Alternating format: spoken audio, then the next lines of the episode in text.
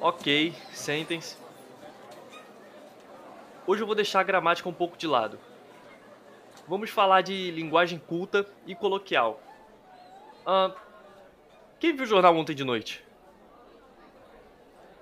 Muito bem. Então, o presidente da República disse na entrevista a seguinte frase. Deixa eu anotar aqui. Hum, Túlio. Sim, professor. Pode ler a frase para nós, por favor? Claro. Eu prefiro o cheiro dos cavalos.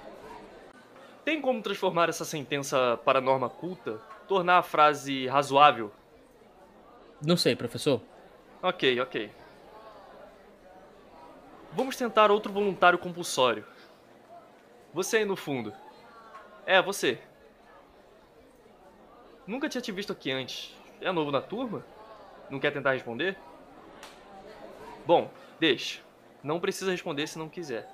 Tá tranquilo. Seja bem-vindo. Algum voluntário? Uh, senhora Ana Vitória, como você faria para deixar essa frase um pouco mais leve? Luiz Puntel era professor de português em uma tradicional instituição de ensino de Ribeirão Preto. Ele não sabia, mas aquela manhã de 1980 seria o início de uma nova profissão. E tudo começou quando um novo estudante passou a frequentar suas turmas de gramática. Um menino magro, de cabelos finos e olhar assustado. Olá, rapaz. Tudo bem? Uhum. Podemos conversar um pouco na sala dos professores? Sim, Ok, deixa só eu pegar meu cigarro. Nessa conversa, Luiz conheceu José Pedro, um adolescente angolano que tinha deixado seu país natal durante a Revolução de Agostinho Neto, um exilado político em território brasileiro. Aquela era a primeira aula dele. Nos dias seguintes, os dois passaram a se encontrar com frequência durante o recreio. E Luiz anotava tudo que o garoto dizia em sua cadernetinha com seu inconfundível sotaque, o adolescente começou a contar a história de suas saídas pressas do país africano, de como os costumes brasileiros pareciam difíceis de entender, da saudade das pessoas e, sobretudo, de sua namorada, uma moça pelo qual era apaixonado e teve que deixá-la. Com lágrimas nos olhos e o coração cheio de culpa, ele se perguntava se ela o perdoaria, se ela o reconheceria quando ele voltasse. Poucos meses depois daquele primeiro encontro, o professor Luiz pediu para o jovem ficar um pouco mais depois da aula. Dado o sinal, os dois foram para o salão da escola, onde havia um televisor. Um daqueles grandes de tubo. Na época era o que havia de mais moderno. Poucos colegas no Brasil tinham uma televisão. A escola Otávio Ferrari era uma dessas. Luiz puxou dois bancos, colocou-o de frente para a TV, pediu para João Pedro se sentar, puxou um maço de cigarros e ligou o aparelho. Naqueles tempos de pouca notícia, o telejornal da tarde sempre passava um compacto do Jornal Nacional. Em poucos minutos, a tela exibia imagens no saguão do aeroporto do Galeão, no Rio de Janeiro. Eram pessoas se abraçando, chorando, segurando cartazes. Sem contexto, o jovem João Pedro não conseguia entender aquelas imagens. Mas seu professor de português disse que elas tinham muito mais a ver com ele do que imaginava. Eu queria que tu visse com seus olhos, João. O amor não diminui o exílio. E um dia você vai poder voltar se quiser. Um ano depois desse mágico encontro de professor e estudante, ocorrido no crepúsculo do regime militar, Luiz Puntel publicou um livro infanto-juvenil sobre as memórias de um menino brasileiro durante o exílio na França nos anos 70. Ele nunca negou a inspiração inicial no seu jovem estudante angolano para contar a história de exílio dos seus conterrâneos. O regime militar, pelo olhar infantil, chegaria na literatura ainda na década de 1980. Muitos livros tratam do tema nessa perspectiva, mas demoraria ainda 20 anos para chegar no cinema. Houston, we have a problem. Never Das war ein Befehl! Was our secret? Good night and good night.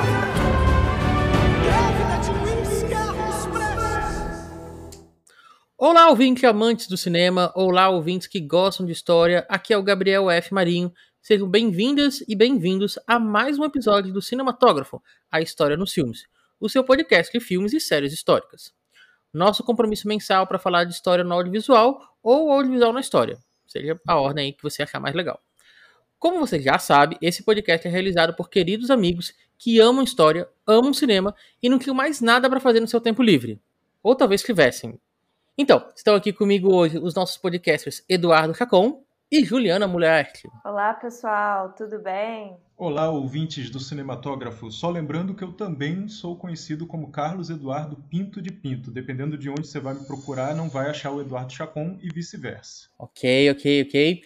Bom, já que temos todos aqui, inclusive o Diogo, que está pilotando a edição, acho que a gente já pode começar com aquele recado sobre como nos encontrar. Não é, Ju? Pois é, não, claro. Queridos ouvintes, queridos ouvintes, você tem várias formas de chegar até o cinematógrafo. A gente está no Spotify, Google Podcast, Deezer e no YouTube. Você escolhe o aplicativo que mais gosta ainda tem opções se der algum problema. Não tem desculpa para deixar de nos escutar, não. Valeu, Ju, valeu. O segundo recado é sobre as nossas redes sociais. Estamos no Facebook, no Instagram e no YouTube. Principalmente no Instagram, que é onde a gente costuma ficar mais presente. É só procurar por Cinematógrafo, a história nos filmes, ou por arroba cinematógrafopc. No nosso perfil você fica sabendo dos lançamentos dos episódios, além de informações sobre os filmes debatidos e sobre os nossos convidados. E vale lembrar que vocês podem e devem interagir com a gente por essas redes e também pelo e-mail cinematógrafopodcast@gmail.com. Vai lá, envia mensagens com sugestões, críticas, correções. Afinal, como diz o Gabriel, a gente também erra assim, de vez em quando. Não tão frequente, mas acontece. Bom, é isso aí, pessoal. Só deixar sua mensagem pra gente nas redes sociais e a gente responde assim que puder. Ó, um último recado antes de começar. Durante o episódio, vocês podem escutar aqueles barulhos de fundo, né, da feira, avião passando, cachorro do vizinho latindo, carro de som na rua do Gabriel. Mas fique tranquilo, vai dar para escutar o episódio é que a gente está em 2021 e, por enquanto, a gente ainda segue gravando das nossas casas. Valeu pela lembrança, Ju. Eu acho que podemos apresentar o nosso convidado, então. Sim, vamos lá. O nosso convidado do episódio de hoje é o Igor Monteiro, doutorando pelo programa de pós-graduação em História da UERJ, Universidade do Estado do Rio de Janeiro. Nesse papo super legal, ele conversou com a gente sobre a sua trajetória desde a graduação, quando começou a estudar as relações entre história e cinema. Para o debate, o Igor sugeriu um filme dos anos 2000 que aborda o período da ditadura militar sob o ponto de vista de um olhar infantil. O ano em que meus pais saíram de férias fala de repressão, mas também de futebol, Copa do Mundo, de diferenças religiosas e de exílio. Dirigido por Karl Hamburger, o longa foi lançado em 2006. O roteiro foi baseado em um livro. Mas vamos ficar por aqui com as informações, porque tudo isso vai ser discutido durante o episódio. Podemos chamar nosso convidado, gente? Só um recadinho sobre onde encontrar o filme, que está disponível no YouTube, ao menos para você que está nos ouvindo em 2021. Obrigado, Eduardo. Já ia me esquecendo desse aviso importante. Então, vamos chamar o Igor para nossa entrevista?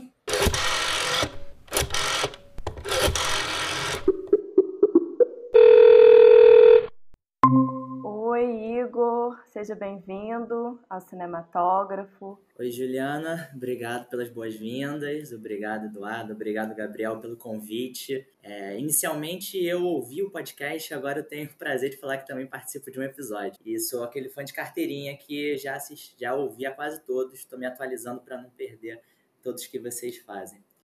Eu vou começar fazendo uma pergunta para você, que é uma questão que a gente normalmente coloca que é como você entrou em contato com o cinema, você contar um pouco para a gente da sua trajetória com cinema e história, como é que é, essa, essas duas áreas entraram aí na sua trajetória. É, essa questão né, da minha trajetória, ela vem desde os primeiros momentos da graduação, eu acho, quando eu fiz pela, pela UF, é, no Rio de Janeiro, uh, em Niterói, mais precisamente. E eu já era cinéfilo, já gostava muito antes de fazer o curso de História. Tinha me perguntado se não poderia fazer cinema ao invés de fazer faculdade de História. E os caminhos da vida me colocaram para fazer História ao invés de cinema.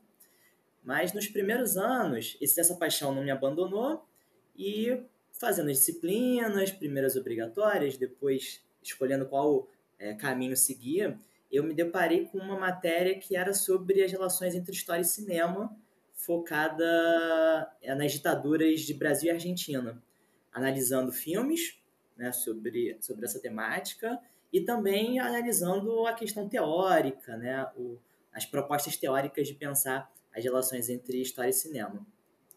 Foi uma das matérias que eu, me deu mais prazer de fazer, é, que, que já me, me apontou um caminho que eu até então não via com tanta possibilidade, juntar essas duas coisas que eu gostava tanto, essas duas áreas que eu gostava tanto. E depois dali eu continuei fazendo outras disciplinas é, que de alguma maneira conectavam história e cinema.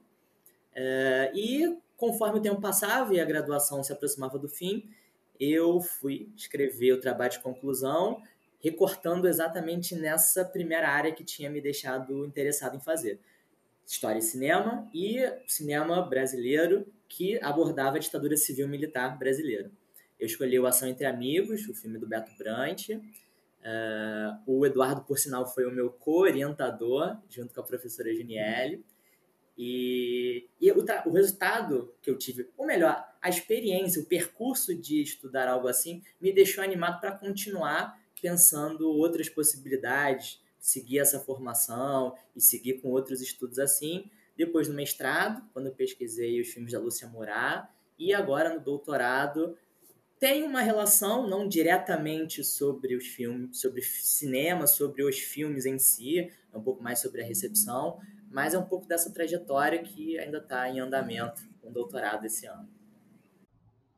Igor, você comentou agora há pouco que fez um mestrado pesquisando a, a trajetória da Lúcia Murat, né, os filmes, alguns filmes da Lúcia Murat, justamente nessa relação entre cinema e história. Conta para a gente um pouquinho dessa pesquisa, quais eram as tuas principais questões, o que, que você conseguiu alcançar com esse olhar sobre a obra da Lúcia.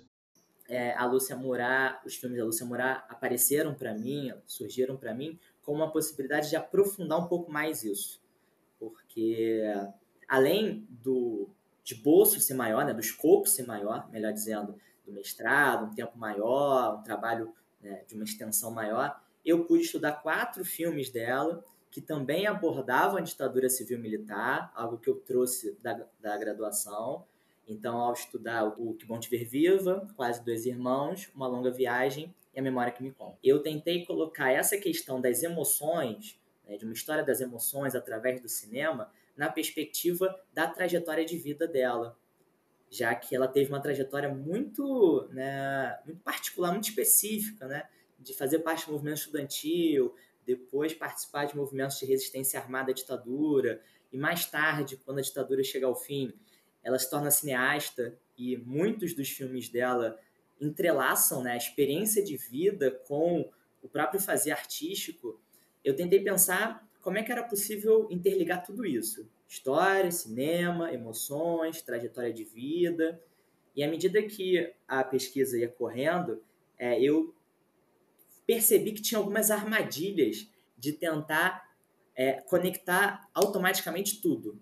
A experiência de vida dela está integralmente colocada nos filmes, quando na verdade não dá para fazer essa associação tão direta.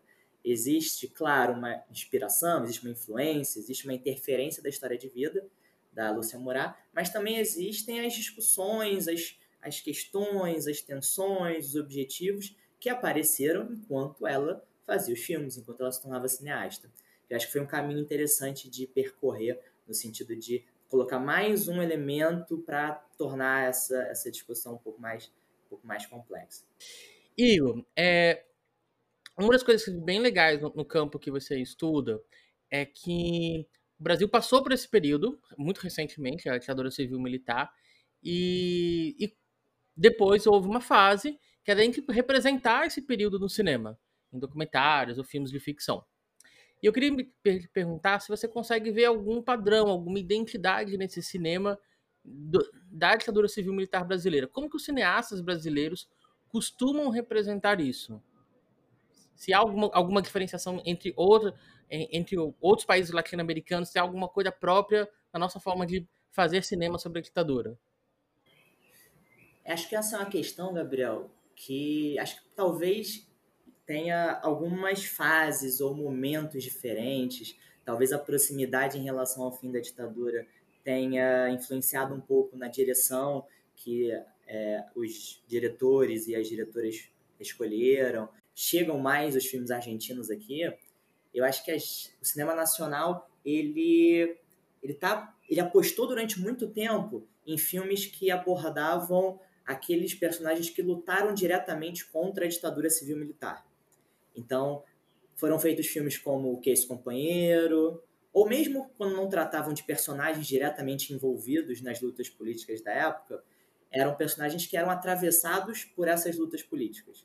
Então dá para lembrar do Pra Frente Brasil, uh, dá para lembrar do, do batismo de sangue, então como a Igreja Católica se posicionava em relação a essas lutas políticas.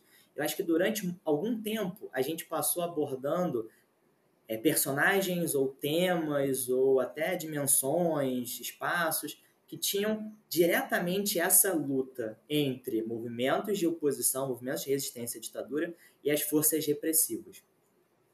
Talvez eu ache que o cinema brasileiro ainda não tenha abordado tanto, e aí pode ser uma particularidade, é, o lado da repressão, tendo como protagonista, por exemplo, algum agente da repressão, ou algum indivíduo que tenha colaborado diretamente com a repressão. A gente pode lembrar de alguns casos, sempre vem à memória alguns exemplos, mas eu ainda acho que a perspectiva da luta armada ou de algum movimento de oposição à ditadura talvez predomine mais, até nos exemplos que a gente pense, nos filmes que, que venham à mente. Mas eu acho também interessante como o cinema brasileiro é, é difícil dizer de uns tempos para cá ou se é algo recente, mas eu acho que o cinema brasileiro ele está investindo, até talvez com uma particularidade que eu acho bem interessante, abordar personagens que foram afetados pela ditadura, mas não estavam numa posição de luta direta contra ele, contra, contra a ditadura, contra aquele sistema. Então pode ser é, algum diretor, alguma diretora jovem que teve o pai é, diretamente envolvido nas lutas contra a ditadura e agora, mais recentemente, em produções mais contemporâneas, é esse diretor, essa diretora, trabalhando as suas memórias na produção do filme. Então, por exemplo, o Deslembro, eu acho interessante em fazer esse jogo de vai e vem no tempo. É, faz muito sentido o que você está falando, pelo menos no repertório que me vem à, à mente agora. Que acho que foi um cuidado muito grande das suas palavras. Tipo, não é que não existam títulos que não façam esse caminho, mas talvez eles não sejam representativos de um todo, sabe, de uma identidade que está sendo construída. Me chama bastante atenção nos títulos que a gente está vendo, por exemplo, isso que você colocou, como que são histórias de atravessamento. Pergunta difícil, Gabriel. Eu acho difícil, porque eu, eu vejo uma diferença entre os... Não é diferença, mas eu não vejo uma unidade entre o documentário e a ficção. Eu acho que o documentário vai para caminhos diferentes e tem embora tenha essa questão geracional que você mencionou, mas eu vejo o documentário explorando caminhos que a ficção não explorou e vice-versa, é, e em temporalidades também distintas. Eu, eu, eu, eu, concordo, eu cometi o pecado nesse momento de pensar numa pergunta que coloca as duas uh, coisas no mesmo balaio, mas agora faz muito sentido de que foram caminhos muito diferentes. É, eu acho que acho que precisa precisa é, pontuar que talvez a gente tenha começado falando muito mais da ficção do que do documentário. O documentário tem realmente essa diferença, que, que acho que é, tem um, um tá, tá abraçando um desafio maior, né, de, de abordar temas que sejam até de certa maneira mais sensíveis do que é, os filmes ficcionais. Momento sinopse, pessoal. Jogo, capricha aí tipo numa música de repressão, facilita o trabalho, melhora aqui, melhora aqui esse momento. Anos 70. Uma família deixa sua casa às pressas. Na correria, o filho Mauro esquece os goleiros do seu time de futebol de botão.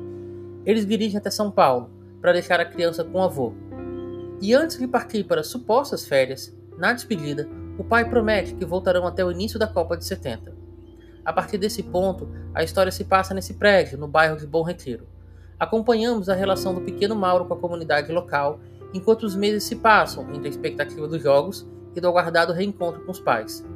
Dirigido por Carl Burger com roteiro escrito a várias mãos e inspirado no livro Minha Vida de Goleiro, de Luiz Schwartz, no elenco estão, entre outros, Simone Sporadori, Germano Ayucci, Caio Blá e Michel Joelsas, no papel de Mauro. Eu tinha, eu, eu tinha visto o filme há muito tempo atrás e revi ele recentemente para poder ter essa conversa aqui com você, Igor. E aí, um, uma das coisas que você falou há pouco tempo me, me bateu muito enquanto eu revi o filme, não, não, não me bateu na primeira vez, que é a relação que ele construiu com o futebol. E que, para além de um evento esportivo que coincide com o auge da repressão do regime civil-militar, há uma série de histórias é, intercortadas com o tricampeonato brasileiro na, na Copa do Mundo, inclusive sobre um discurso que foi muito colocado pelo regime de que os comunistas estavam torcendo contra o Brasil para que ele perdesse a Copa de 70. E é muito interessante como sutilmente, ou às vezes até explicitamente, pelo menos em uma cena, é esse regime de coisas, esse imaginário é explorado pelo filme. E aí, um, uma, uma, das uma das conexões que eu, que eu fiz foi. E aí, eu não sei se é uma viagem minha, dividindo aqui com vocês. Foi uma relação com o filme A Vida Bela. Do esforço daquela família de tentar, de, de toda forma, fazer com que aquela criança não vivesse aquele momento. Talvez, Gabriel, talvez. É, acho que, acho claro, pode ser um esforço da, daquela família porque a família indireta, né? A família que ele acabou ganhando porque os pais saíram de férias, como diz o título, e aí o avô morre pouco antes dele chegar a, a, ao apartamento dele, sendo que o garoto ia ficar com, com o avô enquanto os pais é, saíam para tirar férias, né? Que quer que aquilo significasse para o garoto, né? Para o Mauro. Uh, então aquela família que fica ao redor dele, aqueles judeus do Bom Retiro, eu acho que tem um esforço, de certa maneira, de poupar do que é aquele, aquele cenário mais amplo, né, de repressão, de perseguição, de violência, censura, mas eu acho que também tem um pouco da própria perspectiva dele, de um garoto que ainda está amadurecendo, ainda está crescendo, ainda está tentando decifrar o mundo, então ele vai tentar, através da bagagem dele, entender o que está acontecendo.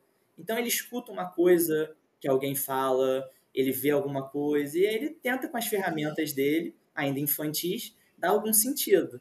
É, eu também fiquei pensando que o futebol, nesse caso, ele pode ser muito a marca de um cotidiano, sabe? É, às vezes, os filmes sobre a ditadura, a gente estava conversando no bloco anterior, né? É, trazem a sensação de um maniqueísmo, é, de que aqueles indivíduos, né, durante a ditadura, ou lutavam ou colaboravam com o regime.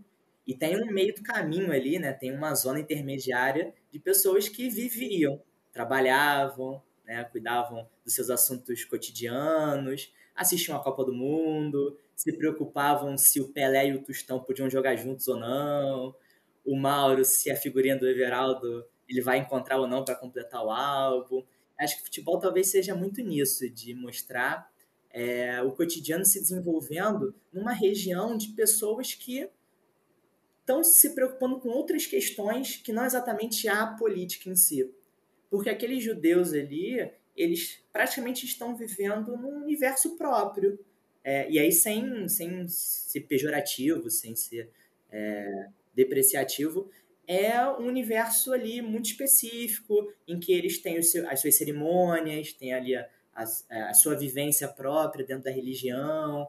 É, e aí, algum elemento de fora para acontecer e desestabilizar aquilo tem que ser algo bem, bem forte. E que até então não acontecia, mas acabou sendo o Mauro, né? Foi esse elemento novo, diferente que chegou. Acho que tem um pouco a ver também com essa coisa do cotidiano. Eu, eu acho interessante que você coloca essa, esse olhar do cotidiano, porque o fato de que as próprias pessoas que estão lutando, ou, né, de um, mesmo quem está imbuído dessa luta, também tem um cotidiano. Né? E eu acho que quando a gente vive determinados momentos históricos que a gente sabe que são são um pouco dessa vida privada, né? Dessa história da vida privada também, desses personagens é...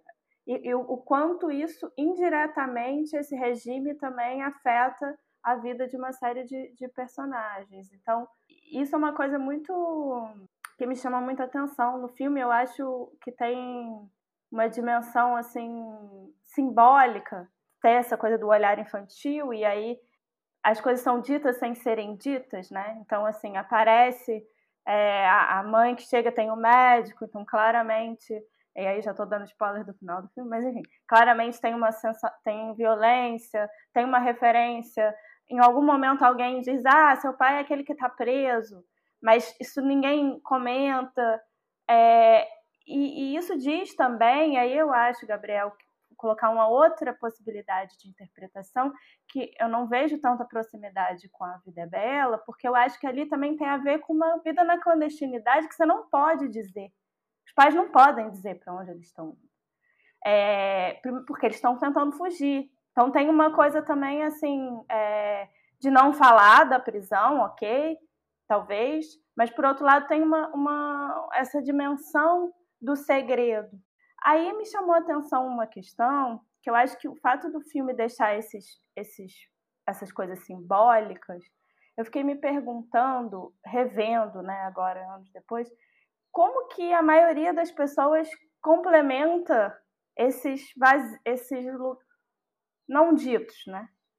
Até que ponto que as pessoas vão vai ficar claro, algumas coisas vão ficar claras para né, para um público brasileiro em geral, é, ou se eu estou né, preenchendo com a experiência de uma pessoa que vem, né, que é, a gente que é historiador, que aprendeu sobre a ditadura militar na escola, que tem, sei lá, no meu caso, aprendi na família também, então fico me perguntando um pouco sobre isso, assim, se em que medida que como que esse filme é recebido, né? Então, Ju, eu acho que é claro que a, a, recepção depende de uma cultura prévia, de uma vivência, aqui especificamente de uma cultura histórica, né? Mas eu acho que, por outro lado, o filme uh, ele não é sempre simbólico, assim, num sentido radical. Aquela sequência da cavalaria, por exemplo, de perseguição aos estudantes que estão se articulando politicamente, acho que ela faz, é, uh, ela se remete a um uma imagem, mais do que até um imaginário, né, que é muito cristalizada, mesmo para quem não estude ditadura, para quem não tenha uma cultura histórica aprofundada sobre a história da ditadura, né, acho que ali fica claro. É, fica claro também que os pais é, estão metidos em alguma coisa, né? É, não, não, acho que dificilmente um espectador ou uma espectadora vai cair na, na conversa de que eles efetivamente saíram de férias. É, e também eu aposto numa identificação desse espectador, espectadora mediano, mediana, que não tem um conhecimento muito aprofundado sobre a história do Brasil ou sobre esse período especificamente, com a comunidade judaica que recebe o Mauro, que é um pouco isso, né? São pessoas que estavam vivendo na ditadura, mas que não têm uma relação muito clara, aparentemente, o tanto que o filme nos entrega, não tem uma relação muito clara com o que é esse regime. Né? Aquela reunião do, das pessoas idosas, eu acho aquilo maravilhoso, porque tem uma que fala, eles são comunistas, e aí tem o Rabino já tenta contemporizar, não, calma, não é bem assim, não vamos acusar, né? não vamos condenar. Então, e ao mesmo tempo que ela diz, eles são comunistas, ela está super receptiva à criança, porque a criança é inocente, né?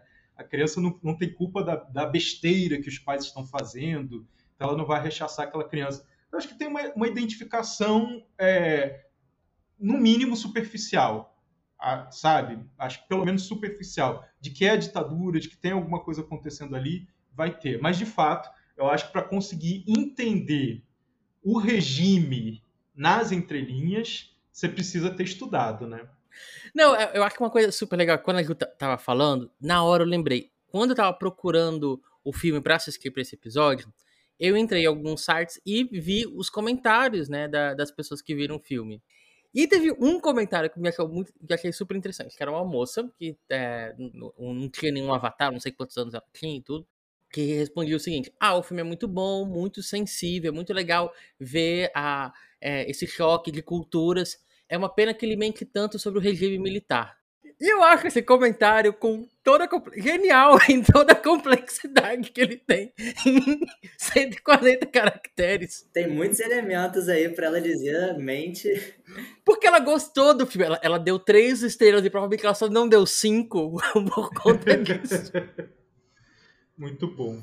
Mas, e, e, Juliana, eu, eu acho que, que o Eduardo lembrou de uma cena, de uma sequência, acho que pode ser muito importante em relação a essa questão simbólica ou mais direta, porque é, eles, essa cena se prolonga um pouco mais, né? Porque começa ali com a cavalaria prendendo os estudantes, leva, leva um, um bom grupo preso, e o Mauro encontra o Ítalo, que era aquele jovem com quem ele tinha feito uma amizade, já tinha assistido a jogos da Copa do Mundo antes. O Ítalo dizia que conhecia o pai do Mauro. É, por sinal, Caio Blá, que talvez possa ser um elemento recorrente em filmes políticos assim, porque ele é figurinha carimbada. Né?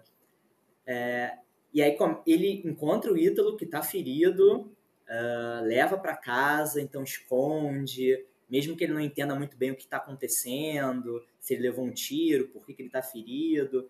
E depois os policiais batem a porta procurando o Shlom, né, que era um dos judeus que, que recebeu o Mauro e que cedeu a casa para ele ficar.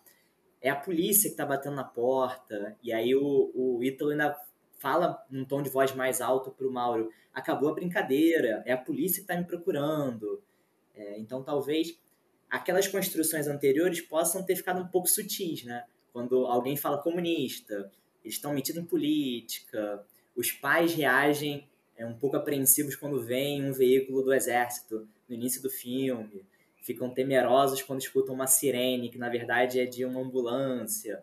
Talvez aquelas sutilezas, se fossem levadas até a frente, até adiante, talvez eu acho que ficasse ainda mais complicado para preencher as lacunas é, os espectadores que não têm uma familiaridade tão grande com a, com a história. Mas é, dali para frente, eu acho que eles escancaram um pouco mais de que é, tem alguma, talvez alguma disputa política, alguma confusão política, até colocando assim numa expressão mais simplista. O filme nesse sentido tem um crescendo, né?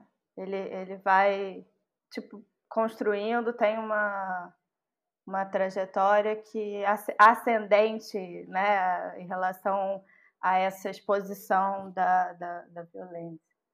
Essa coisa de 1970, acho que o Gabriel quer falar também, mas Belo Horizonte, 1970, é um momento em que a repressão desmantela Rio, São Paulo, e aí Minas Gerais é quando a Dilma Rousseff foi presa, é, e é quando grande parte né, das células, inclusive pessoas que não estavam diretamente ligadas à luta armada, foram presas. Né? Mas o marco fica, de fato, a, a, a Copa de 70. E é interessante porque o, essa ponte entre o privado e o público é uma coisa que, assim, não tem muito a ver, mas tem que o Eduardo Coutinho falava dos personagens dele nos filmes, né? Que os, as pessoas marcam os, o, é, os marcos da vida pública são ligados a marcos da vida privada, né? Então, assim, a, a, a relação que as pessoas fazem com os anos, com as datas históricas, tem muito a ver. Então, talvez a Copa de 70, para muita gente, como o Gabriel estava falando do pai dele, tenha muito mais, né? Essa. É, seja o ano. 70 é o ano da Copa de 70, e não o ano da repressão, é, do auge da repressão na ditadura militar. O, o Igor tinha falado sobre a, a, a cena da, da, polícia chegando na, na casa do, do Shalom, encontrando com o Mauro. Para mim, essa cena é muito legal, porque eu acho que é o momento em que ele troca de posição, o Mauro. O Mauro, no início do filme, ele recebe uma mentira afetuosa, uma mentira muito bonita para ele poder dar conta de tudo aquilo que vai acontecer. Nesse momento, ele é convidado pelo Ítalo a contar uma mentira. Você vai chegar lá na polícia e vai dizer que eu não estou aqui.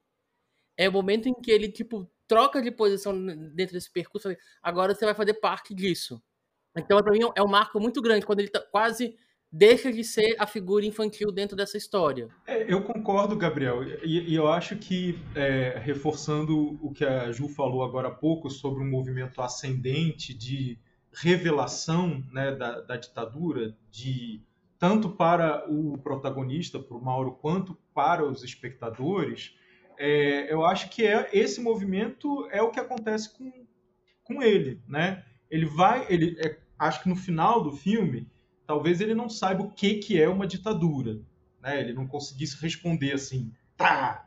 Mas a reflexão dele, né? Um pai que é tão atrasado, tão atrasado que nunca mais vai voltar, mostra que ele entendeu.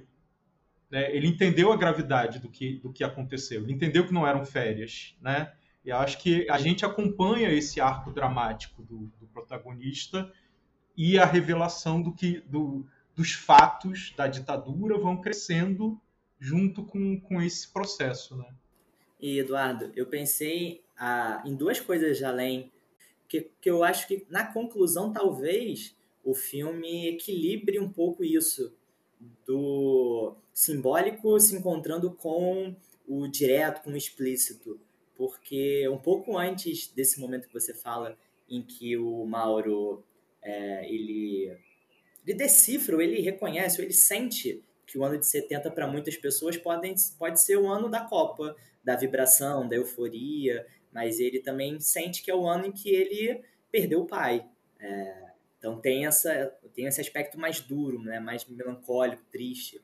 Um pouco antes desse momento, é, que eu acho que é um momento muito legal, é quando ele reencontra a mãe e, como a Juliana falou, a gente percebe que ela que ela tá ferida ou que ela está se recuperando de, de, de, algum trauma, de algum ferimento, ou emocionalmente ela ainda está abalada né, por ter voltado, vai encontrar o filho, perdeu o marido. Além de tudo isso, é, quando ela fala para o Mauro que o pai está atrasado novamente, que ela voltou sozinha tal, é, tem um momento legal em que a trilha sonora começa a ficar melancólica para retratar né, aquela relação entre os dois, e ela não para, a trilha não para, e mostram as cenas de comemoração dos jogadores logo depois da vitória contra a Itália. Eu fico me perguntando se talvez não seja um pouco desse, desse entrelaçamento do público e do privado. Porque a trilha sonora melancólica que retratava a dor daquela família.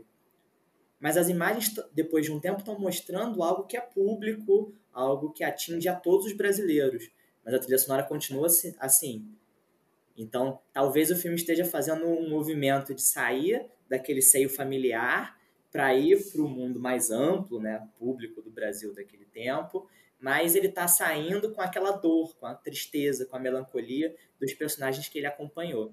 E é legal, Igor, que cria um contraponto né, é, com o modo como a Copa estava sendo filmada até então, porque até aquele momento o filme, a narrativa tem uma adesão à empolgação da sociedade com a Copa. Né? A gente vibra junto com os personagens que estão assistindo aos jogos, né? É, comemorando cada vitória e tal. E ali não, quando tem a continuação da trilha, a, a vitória final ganha um tom melancólico que é uma antítese né, fica, é, é, chega a ser incômodo, né? Você vê os jogadores celebrando com aquela música dolorosa né, e você sabendo o que está acontecendo. Mas esse é um ponto que eu acho que está na linha da sutileza, né? Que a Juliana tinha comentado. Você tem que estar tá muito atento às sutilezas para conseguir sacar o contraponto. Porque se você não tiver, é, eu acho que sobretudo a Copa do Mundo é só a Copa do Mundo.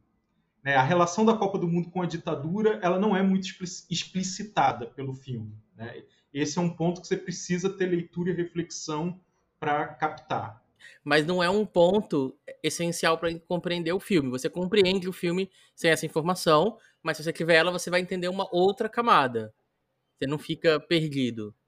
Agora, uma coisa que o Igor falou e o Eduardo complementou. Vocês acham que o filme julga, mesmo que indiretamente, quem ficou alheio ao regime militar, quem estava só torcendo na Copa do Mundo? Não, não senti como um julgamento, Gabriel, não, não me, um, ou como uma condenação. Assim, eu acho que o filme, não sei, ele não, não me parece se esforçar por isso, não.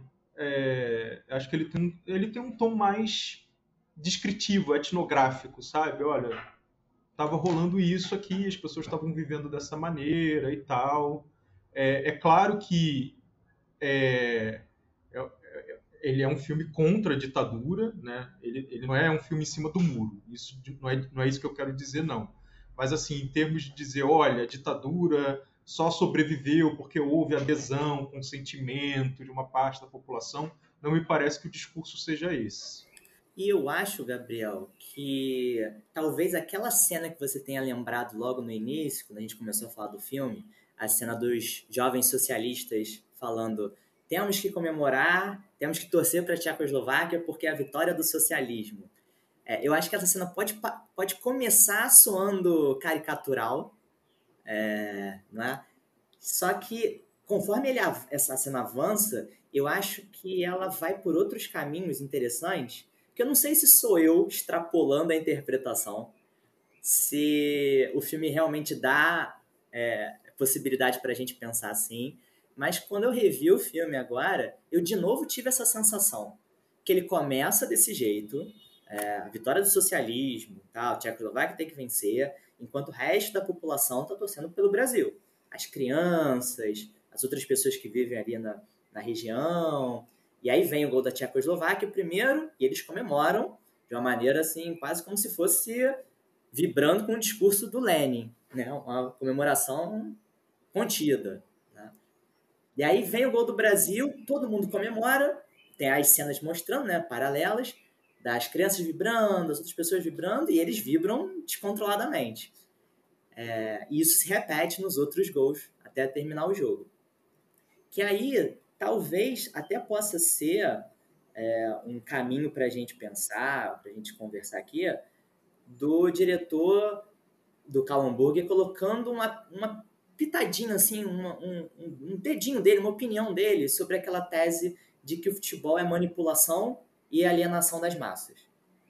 No sentido de mostrar que o futebol é algo maior, é algo que às vezes a razão não explica e marca tanto a identidade nacional do brasileiro.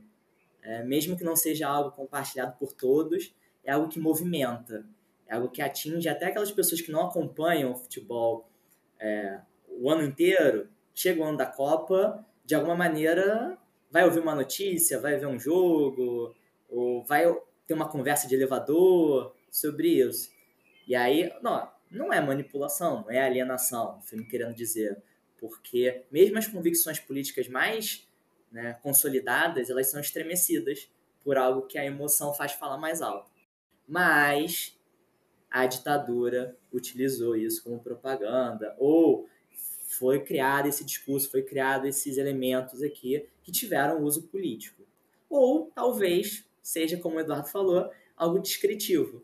E aí, para deixar esse momento mais é, intenso, essa música precisa entrar. Se não entrasse, ia ficar alguma coisa faltando, né, deslocado.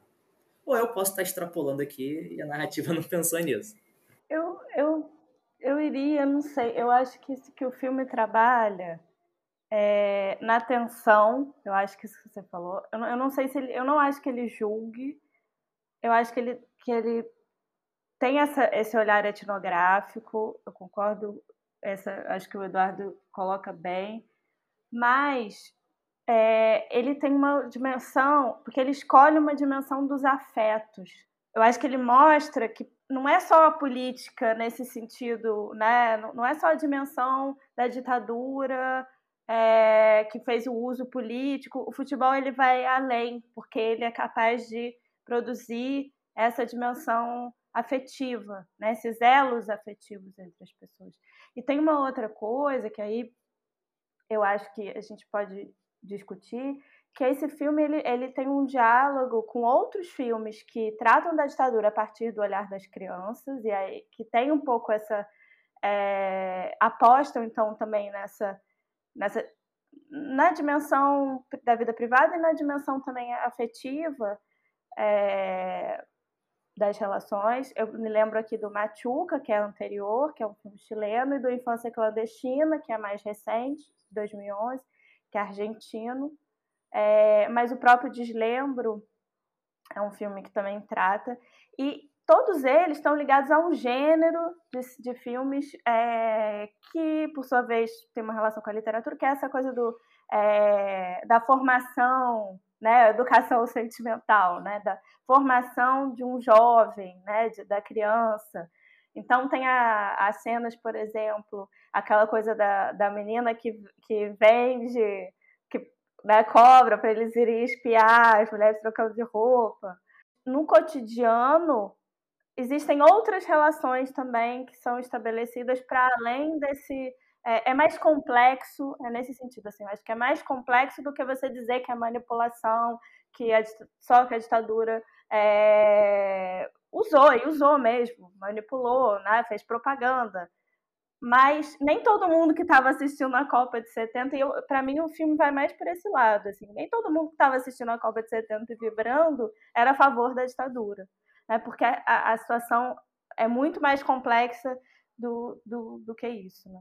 Não sei, isso é, é, seria a minha extrapolação. E agora que a, que a Juliana lembrou dos filmes, eu acho que talvez, Gabriel, acho que talvez é, o diálogo seja até mais direto do Ano que Meus Pais Serão de Férias com esses outros filmes, o Machu, Machuca e o Infância Clandestina, do que talvez o A Vida é Bela. Pensando aqui, talvez, até por conta da temática, do período retratado.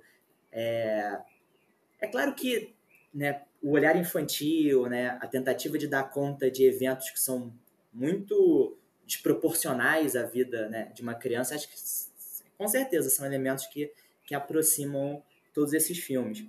É, eu acho que que, que é interessante como esses filmes, é, e aí citando também o Kamchatka, que é o filme argentino que tem o.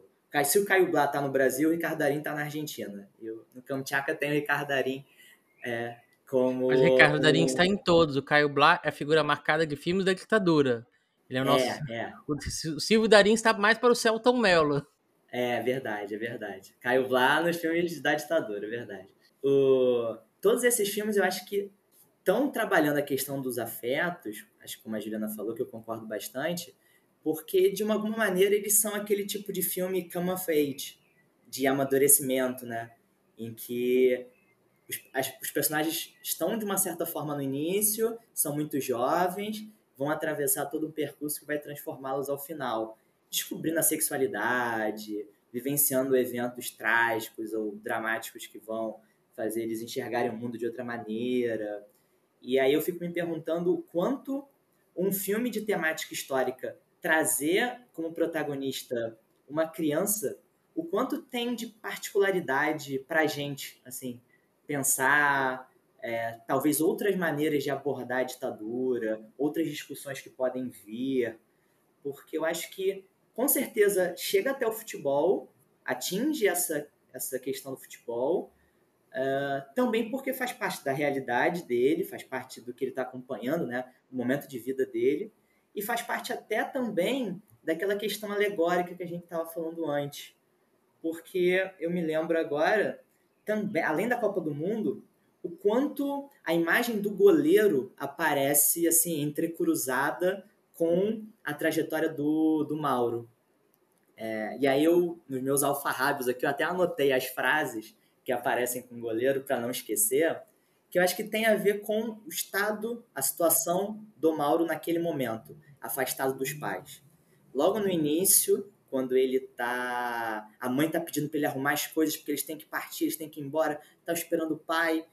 É, logo na abertura ele fala: Meu pai disse que no futebol todo mundo pode falhar, menos o goleiro.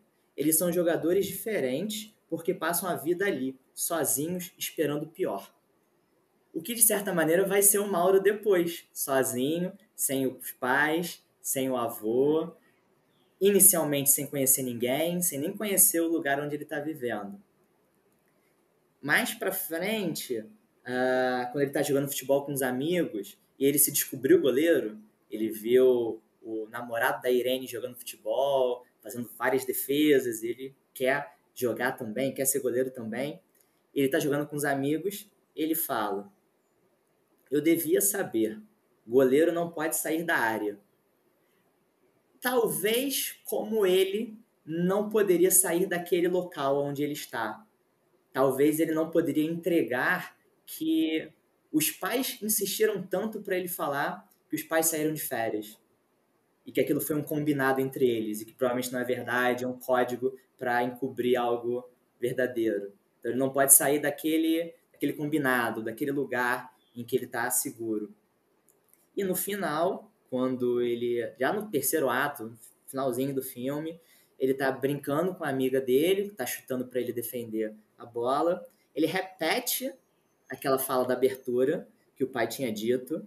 Uh, e meu pai disse que no futebol todo mundo pode falhar, menos o goleiro. E aí ele traz uma coisa nova. Mas será que ele já imaginava que eu ia virar goleiro? Será que ele já sabia? Ou seja, será que o pai já sabia que o Mauro teria que aprender a viver sozinho, entre aspas, não podendo sair da área segura onde ele estava? E para continuar um pouco nessa linha do goleiro, né, eu li que o nome original do filme seria Minha Vida de Goleiro e que a, a sugestão de mudar tem a ver com uma questão de gênero, de recepção de gênero, que se apostou que Minha Vida de Goleiro iria afastar o público feminino porque pareceria um filme feito para homens que gostam de futebol. É, e aí veio a, a, segunda sugestão, que é o ano que meus pais saíram de férias. Mesmo não sendo essa a intenção, no fim das contas, o ano que meus pais saíram de férias aponta muito mais para a ditadura do que minha vida de goleiro. Né? Então a, acabou que é, é, um título que remeteu muito mais a, a outra metáfora né, do que a metáfora do futebol. Achei isso interessante. E no plano das metáforas, eu queria partilhar uma, uma angústia com vocês. É, em relação à comunidade judaica. Eu fiquei me perguntando o que exatamente esta comunidade judaica está fazendo neste filme. Bom, é claro que o fato de ser uma comunidade tradicional no bairro de Bom Retiro é, já traz uma explicação factual, né? Mas a gente sabe que em cinema nada é aleatório, não, não necessariamente o bairro em que o avô do Mauro é, moraria tinha que ser o Bom Retiro na hora de se escrever o roteiro, né? Então acho que é o Bom Retiro, o avô é judeu e essa comunidade é judia por algum motivo. E eu fiquei me questionando por que escolher uma comunidade judia, é, se teria alguma coisa a ver com o nazismo, fazer uma, uma remissão ao, ao nazismo, embora ela não seja feita de forma explícita em nenhum momento, pelo menos eu não captei isso é, não, não dá para sacar se aquelas pessoas elas teriam idade para ter vindo para o Brasil fugindo do nazismo, mas não dá para saber se é isso que aconteceu. Né? E não necessariamente todos os judeus que estão no Brasil fugiram do nazismo, claro. É, e se, ou se teria alguma coisa a ver também com a receptividade da cultura brasileira aos estrangeiros, porque tem um, tem um jogo de futebol em que ele fala de outras etnias também, outras nacionalidades, né, de que todo mundo ali estava integrado e tal, e fazer um contraponto dessa receptividade com a ditadura, é como se a ditadura fosse um ponto fora da curva da cultura brasileira, que é uma cultura que abraça e recebe. Só uma, uma observação, o, o livro, o roteiro foi baseado num livro chamado Minha Vida de Goleiro, do Luiz Schwartz. Então, que é um, um judeu. Aí eu não sei se. É, porque o roteiro foi publicado naquela coleção Aplausos. Então, eu achei. Aí na introdução, o Karl Hamburger conta que ele queria adaptar, né, o, o fazer o. Na, na, verdade, o roteiro acabou ultrapassando essa, essa do livro, mas ele começa dessa forma. E tem a ver também com. Ele, ele vai atrás de um roteirista, e ele fala, ele precisava de um roteirista que tivesse mais, mais ou menos a idade dele, que tivesse morado no bairro do Bom Retiro, de ascendência judaica, que gostasse de futebol. E aí é o Cláudio Galperin para falar, mas só para fazer esse, é, essa observação, que eu acho que é por isso a, a inspiração tem a ver com a história é, na qual o roteiro se, se baseia. E Eduardo, lembrei agora é, acho que acho que numa conversa que o Mauro tem com a amiga com a amiga, com a Hannah, tem um momento muito rápido que eu acho que é mais ou menos na metade do filme, em que ele está esperando o telefonema dos pais, ele ainda tá, fica ali preso, fica é, sem querer sair da, da casa do avô, e aí ela leva um prato de comida para ele, e aí tem um retrato do avô na mesa e aí ele conta para ela que ele lutou na Segunda Guerra Mundial contra os nazistas. E aí ele fala que o avô lutou e ela até pergunta: "Ah, ele lutou na Primeira Guerra Mundial também?" E aí ele não não sabe dizer, tal. Mas não é um momento assim rápido né? Não sei se seria um momento forte o suficiente para talvez dar essa camada, dar essa possibilidade para se escolher a comunidade judaica. É bem lembrado, mas eu, também acho, assim, eu não sei, eu fiquei me, me, perguntando, claro que com essa informação que a Juliana traz, é, pode ser que seja apenas uma questão de fidelidade a esse texto original e a uma trajetória biográfica de alguém, né? E aí a gente não tem que ficar buscando metáfora onde não necessariamente tem metáfora. Mas eu, eu não sei, eu acho que tem metáfora. Eu acho que tem a metáfora, mas assim, ela surge desse lugar, é isso. É, mas sabe o que, que me chamou a atenção? Vocês, leram o, o, livro K, que é, não sei se, né, do Bernardo Kuczynski? Porque o, o Bom Retiro, né, a região ali, que o, o Kuczynski vai é, narrar no, no, livro, é uma outra relação.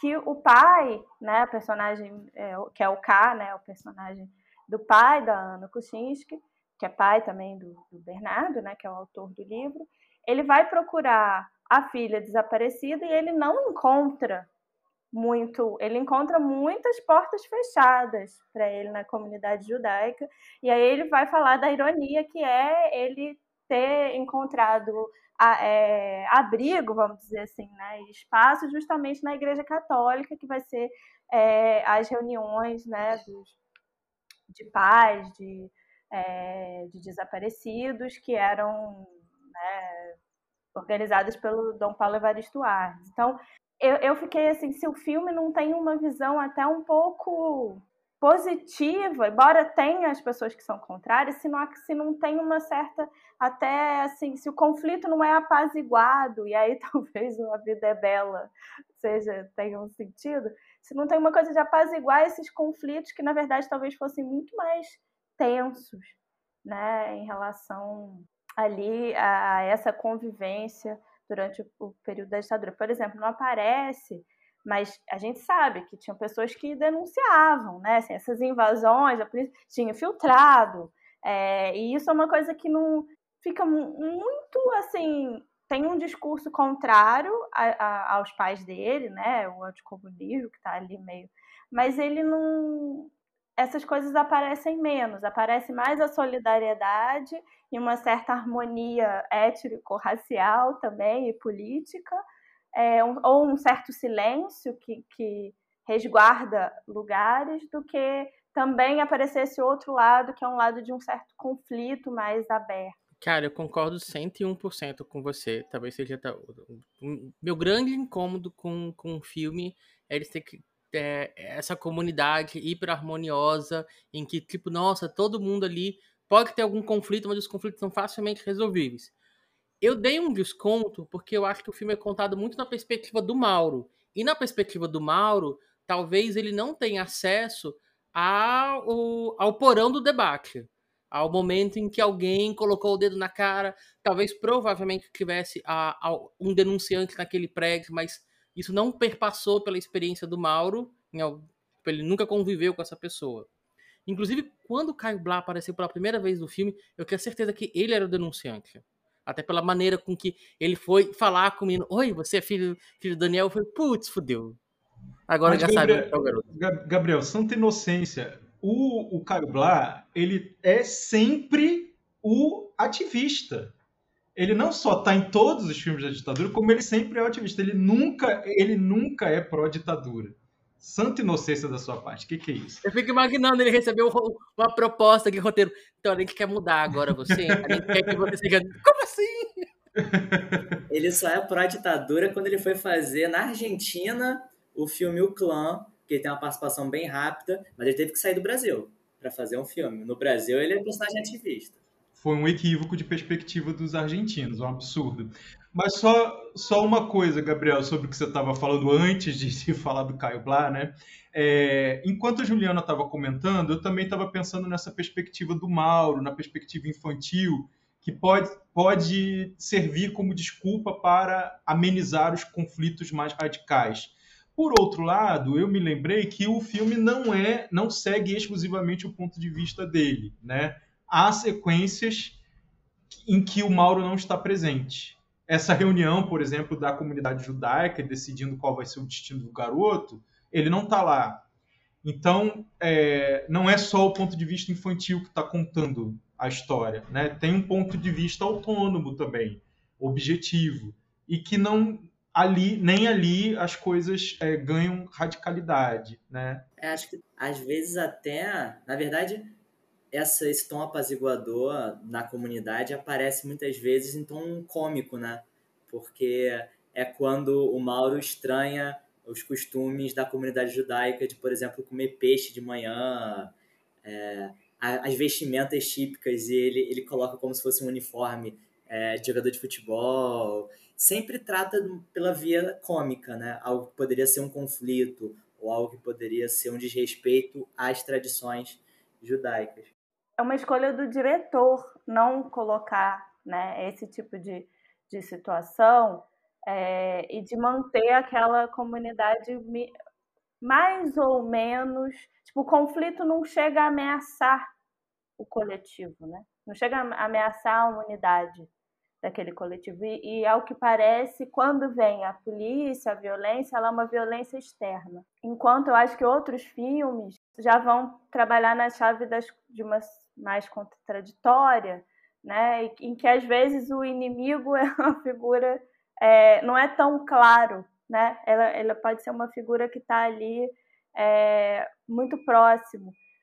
Daí que daí essa coisa do segredo, né? Você não pode falar, porque justamente você não sabe quem está ouvindo, você não pode falar certas coisas. Então eu, eu, eu tendo mais para ir por esse lado, assim, né? de achar que tem uma escolha ali também de, de apostar por esse olhar né, nesse olhar, por esse olhar infantil, de não explorar esse, esse aspecto. Igor, muito obrigado por ter aceito o convite, estar aqui com a gente para esse bate-papo, com essa tarde maravilhosa. Eu que agradeço, Eduardo, Juliana, Gabriel, agradeço demais pelo convite, agradeço demais pela conversa, pelo debate, que foi ótimo falar um pouco com vocês sobre o filme. Ele cresceu mais ainda para mim conversando com vocês pensando em outros pontos que eu não tinha percebido inicialmente. Pensar a quatro cabeças realmente é muito melhor do que pensar sozinho vendo é, o filme. Quem dera a gente pudesse sempre fazer assim, né? Conversar com outras pessoas. É, aproveitando então o momento jabá, de uns tempos para cá, eu também comecei a escrever sobre cinema, não só nessa relação com a história, não só pensando academicamente. Então, eu escrevo em alguns sites de cinema, uh, se alguém tiver interesse, quiser procurar depois. Nosso Cinema. Uh, tem alguns textos meus no Cinema com Rapadura também. Não estou escrevendo mais, mas tem alguns textos meus publicados lá. Uh, tem alguns textos também escritos numa plataforma chamada é, Judas, As Botas de. Talvez esse tenha mais uma pegada acadêmica relacionando história e cinema de uma forma diferente do que as críticas fazem. E, para terminar o jabá, é, eu ultimamente comecei a colocar algumas listas no Instagram.